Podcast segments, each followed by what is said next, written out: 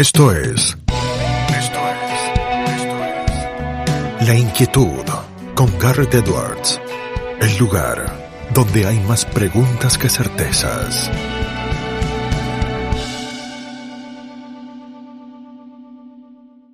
Damos vuelta de página aquí en La Inquietud por CNN Radio Rosario. Tenemos un enorme honor, placer y privilegio. Él es politólogo, graduado en ciencia política de la Universidad de Pavia. Es también doctor en ciencia política de la misma universidad.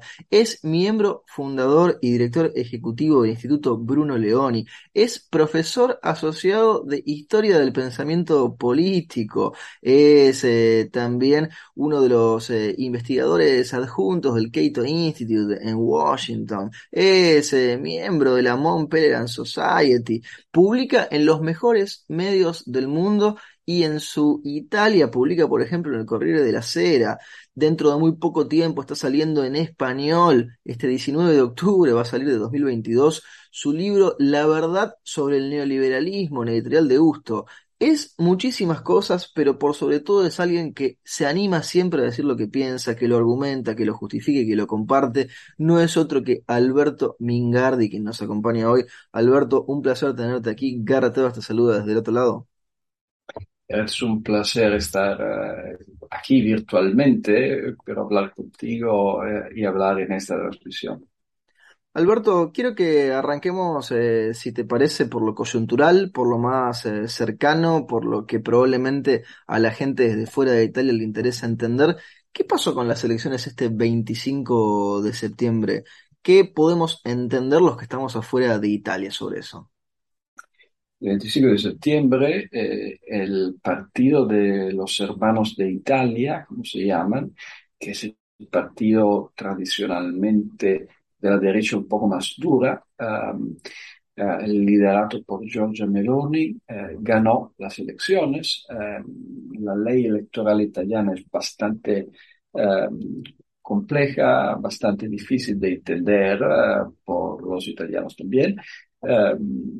pero por supuesto hay rassemblement, hay coaliciones electorales y los hermanos de Italia esta vez fueron el partido más grande entre los partidos de derecha. Los otros son la Liga Norte, eh, liderada por Matteo Salvini, y Forza Italia, eh, liderada como siempre desde 1994 eh, por Silvio Berlusconi.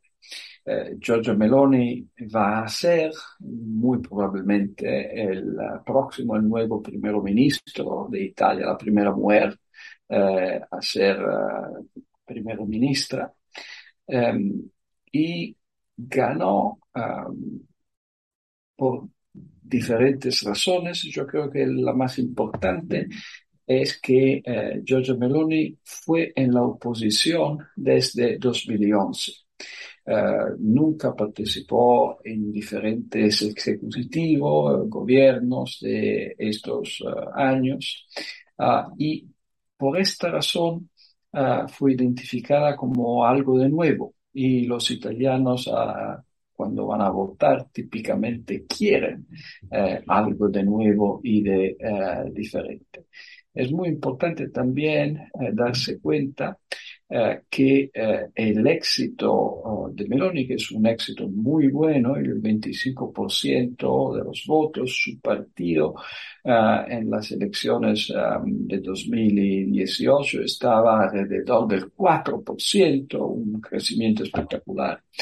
un crecimiento espectacular que se acompañó, por supuesto, a un fracaso de su aliado, y sus aliados, de Lega Norte, la Lega Norte en las elecciones europeas del 2019 estaba al lado a, cerca del 30% y esta vez a 10 y por supuesto Forza Italia que era tradicionalmente el partido más grande del centro derecho italiano ahora está eh, en torno uh, al 8% y antes Berlusconi alguna vez estaba 24, 25 y en 2018 14.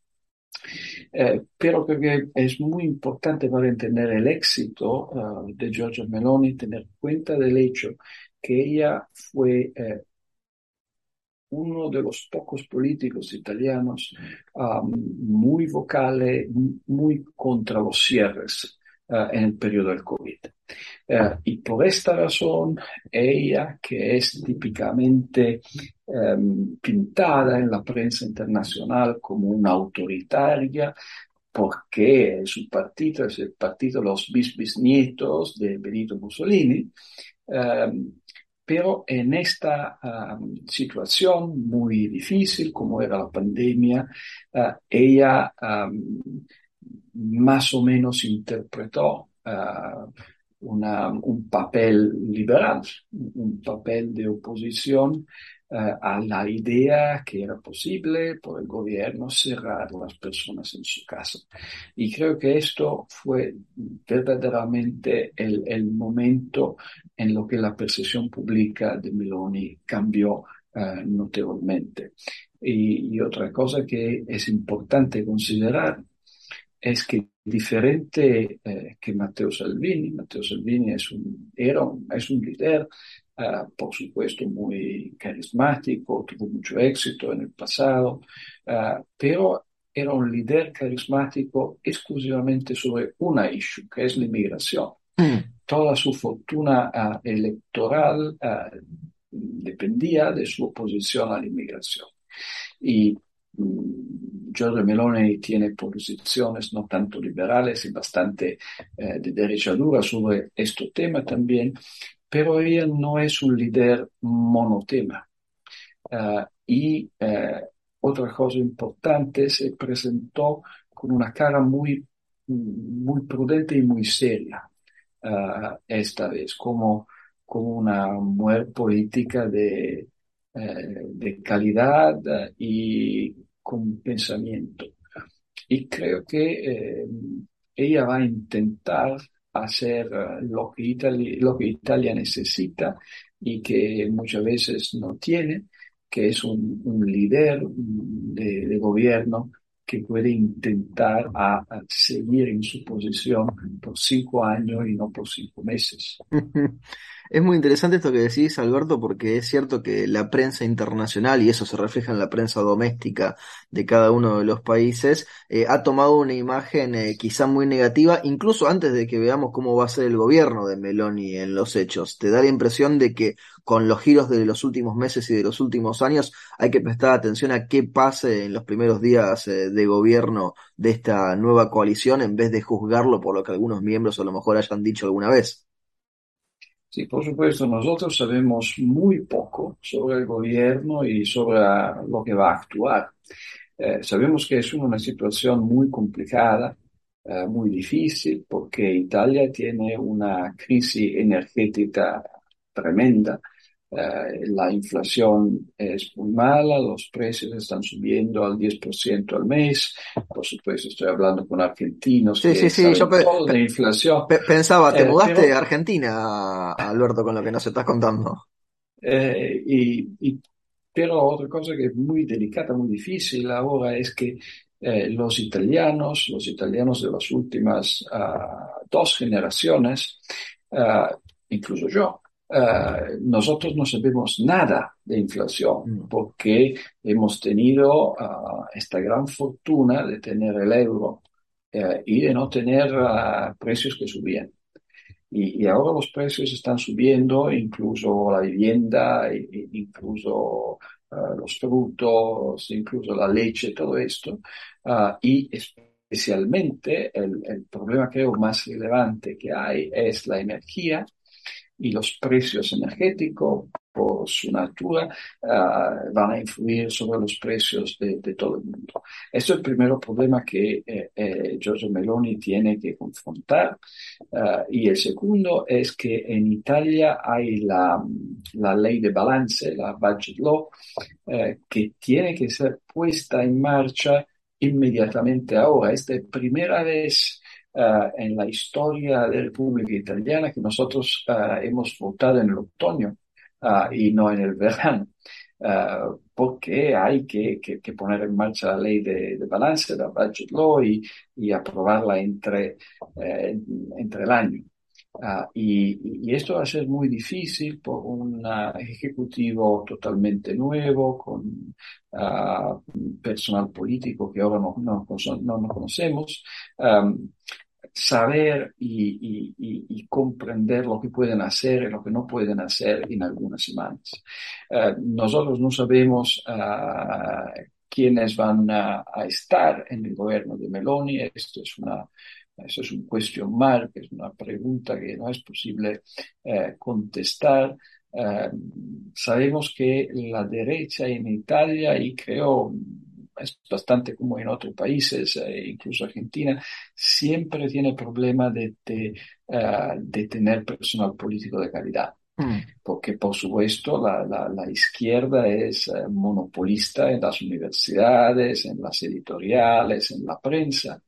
Ah, y las personas eh, que eh, saben de derecho, que saben de economía, que han vivido en las estructuras profundas del Estado, típicamente son de izquierda. Ah, y, por esto ah, no es fácil imaginar ahora eh, quiénes van a ser los ministros del primer gobierno Meloni. Te hago un desvío por otro tema, pero que sin duda se conecta también con la actualidad y la discusión política italiana, dirigís el Instituto Bruno Leoni, Alberto. Bruno Leoni ha llegado hasta Rosario, incluso fíjate que acá tenemos la libertad y la ley. De verdad como sabes, a Rosario antes que en Italia. Claro, la por, ahí va, por ahí va la pregunta. Mira, acá tenemos también lecciones de filosofía del derecho y, nos estabas contando. Ha, llegado lejísimo, pero ¿cómo ha sido la vida de Leoni y sus ideas en Italia? No pauses, ni adelantes o retrocedas. Quédate en La Inquietud con Garrett Edwards. Es interesante eh, saber que Leoni fue traducido en español a Libertad y la Ley, que es su pequeño pero grande eh, libro. Fue traducido en español, creo, la primera vez en Argentina, ah, inmediatamente después de su publicación en inglés en los años 60. La libertad de la ley fue traducido en italiano en 1995. Impresionante. 30 años después. Eh, Leoni era un, hombre extraordinario, verdaderamente. Él era eh, un hombre eh, rinascimental tuvo una experiencia en la guerra muy difícil y peligrosa. Él trabajaba con los ingleses y los americanos. Um, él fue el protagonista de eh,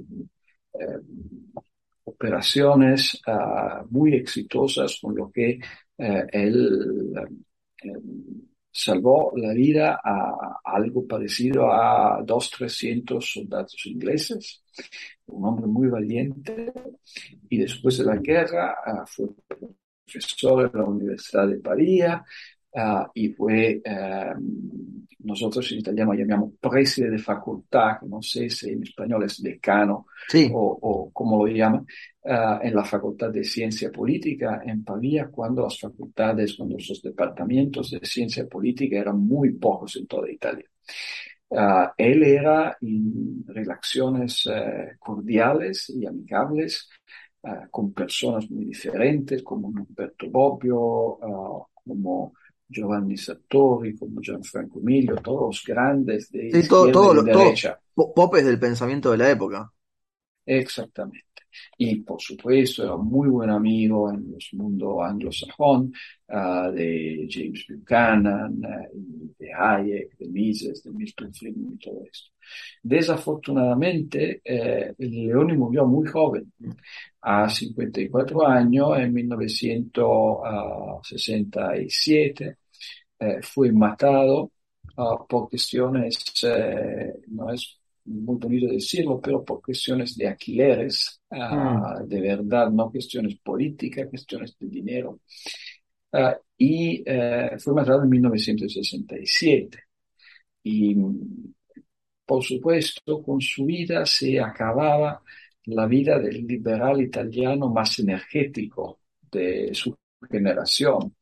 Eh, y con 1968 y lo que implicó el 1968 en Italia, que no era solo la revolución de los estudiantes como en los Estados Unidos, ah, pero también la prevalencia del marxismo radical en las universidades y el terrorismo rojo, eh, fue imposible buscar personas, incluso sus estudiantes, eh, que querían ah, tener viva la memoria de Bruno Leoni. Y por esto Leoni fue eh, más o menos olvidado.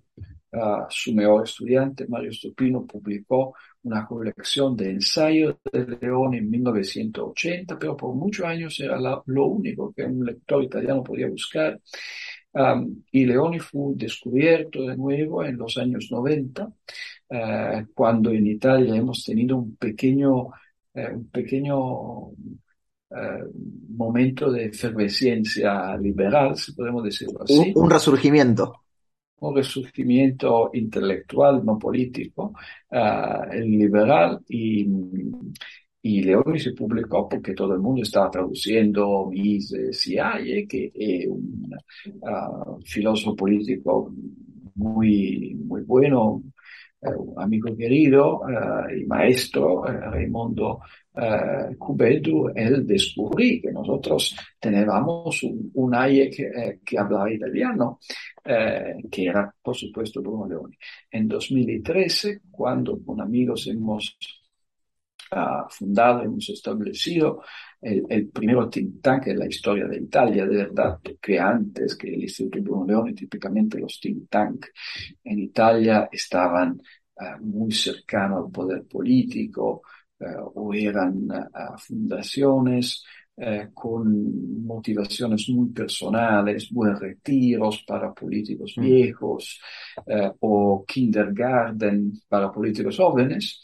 Eh, cuando nosotros hemos establecido el primero think tank de, tipo anglosajón en Italia, para nosotros fue natural titularlo a, a, Bruno Leoni como ejemplo más grande de, de, un liberalismo en el sentido que Bruno Leoni nunca fue simplemente pasivo, intentó, era un periodista, también escribía en los periódicos y de verdad Leoni es conocido ahora por un libro que es La libertad de la ley, que es un gran libro. Qué genial. Pero genial, un libro genial en lo que, lo que muchas veces se dice que la ley es un orden espontáneo, pero no se explica, Leoni lo explica muy bien y explica muy bien cómo la legislación y no la ley es el equivalente jurídico Ah, de la planificación económica, uh, pero le he escrito muchas cosas, lecciones, uh, un libro sobre el, pen, el, pensamiento legal antiguo, que es un libro fantástico, muy importante,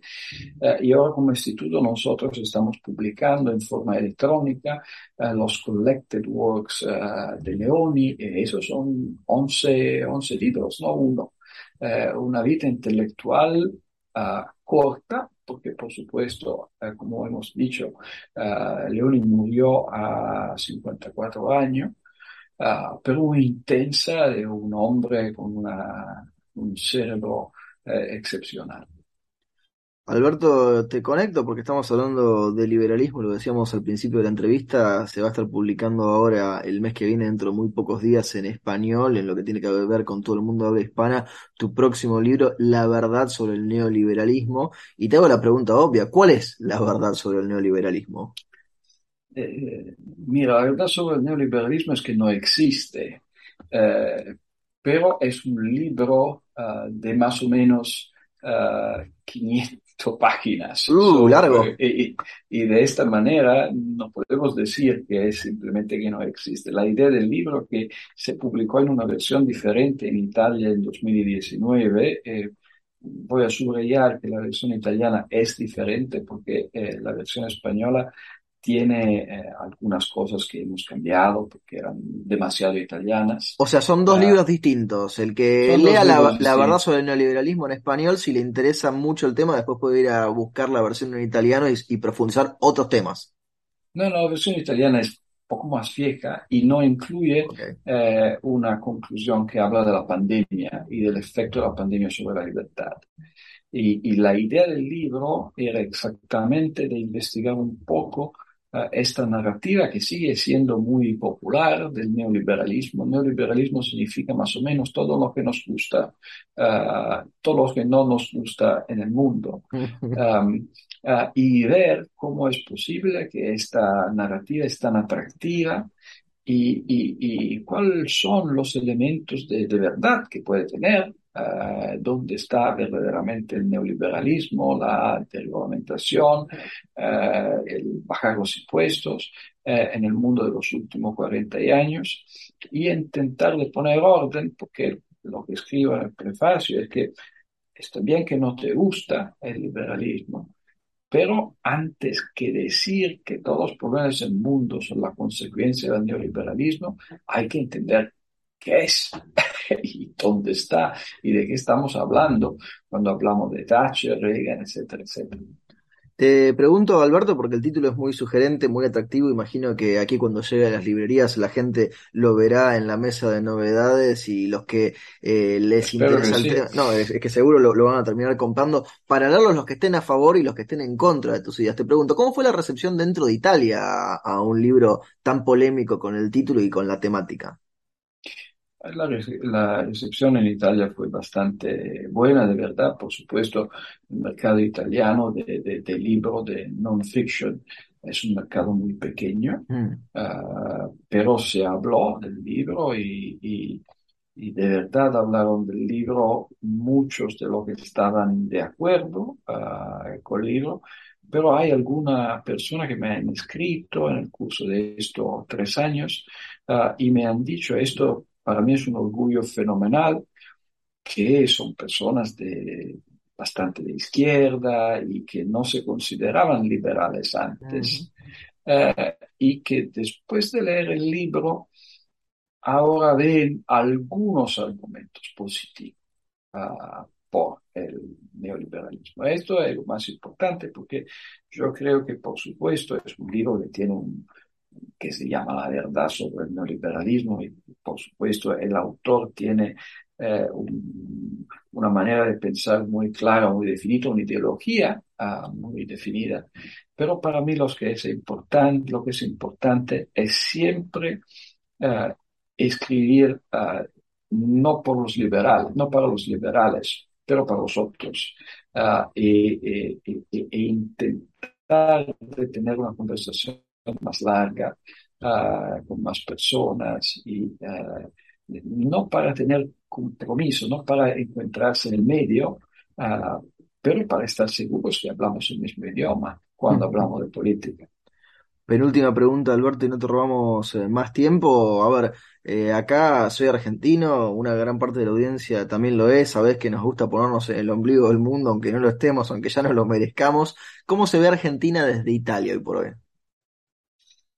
Por supuesto, Argentina eh, es, desde Italia se ve como un, país hermano. Uh, medio mundo en Argentina es italiano, tiene uh, nombres italianos, apellidos italianos y todo esto. Eh, eh, pero lo que es muy mal en Italia es que la narrativa peronista sigue siendo la narrativa dominante. Por supuesto, tenemos el Papa Francisco, pero eh, a pesar del Papa Bueno, Francisco, nosotros les mandamos algo para que no nos olviden y lo tengan cerca, ¿no? sí, por supuesto, pero eh, independiente del Papa Francisco hay una convicción muy presente en el mundo intelectual y muy favorable al, al peronismo como ejemplo de justicia social. Y por esta razón creo que son muy preciosos y muy importantes los libros de mi querido amigo el profesor Loris Zanata, que ustedes conocen muy bien, um, que eh, ha intentado muchas veces de explicar a los italianos verdaderamente lo que es el peronismo y lo que es el populismo um, latinoamericano y con, con, con, ensayos de calidad intelectual excelente, eh, pero desafortunadamente que no son populares cuanto eh, los libros, las películas y todo que eh, tiene el peronismo puesto, puesto en matices muy románticos. Alberto, te hacemos la última pregunta, se la hacemos absolutamente a todos nuestros entrevistados porque el programa se llama La Inquietud y el nombre es un juego de palabras. ¿Qué inquieta a Alberto Mingardi? Ahora, uh, más que todo la guerra. Uh, creo que esta guerra entre Rusia y Ucrania es una tragedia mundial uh, y creo que también es muy peligrosa la actitud uh, que domina en el campo occidental, que ahora es una actitud uh, de eh, poner una nueva división del mundo entre los buenos y los malos. A mí me parece que el mundo globalizado en el que nosotros vivimos no es perfecto, por supuesto, hay muchos lugares que son muy imperfectos, pero es un elemento fundamental uh, para seguir a luchar contra la pobreza, para seguir a estar todo el mundo un poco más rico, uh, etcétera. Y esta división del mundo de nuevo en, dos uh, mundos diferentes que no se hablan, a mí me inquieta muchísimo y creo que es verdaderamente peligrosa para las libertades y también para los derechos humanos.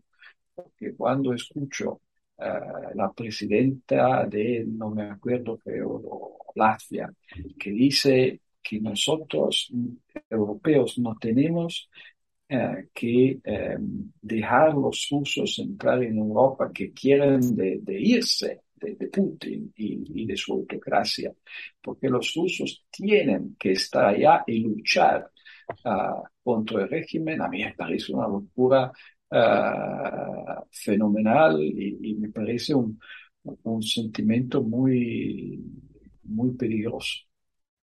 Alberto, te agradecemos enormemente el tiempo que te has tomado para charlar con nosotros y con esta audiencia y te mandamos Yo un fuerte abrazo. a ustedes y, y, y, por favor, uh, discúlpame por mi castellano verdaderamente Estuvo espantoso. Perfecto, como le dije una vez a Lori Sanata, hablas mejor que muchos eh, legisladores que tenemos en el Congreso y me dijo, fíjate con lo que me comparás.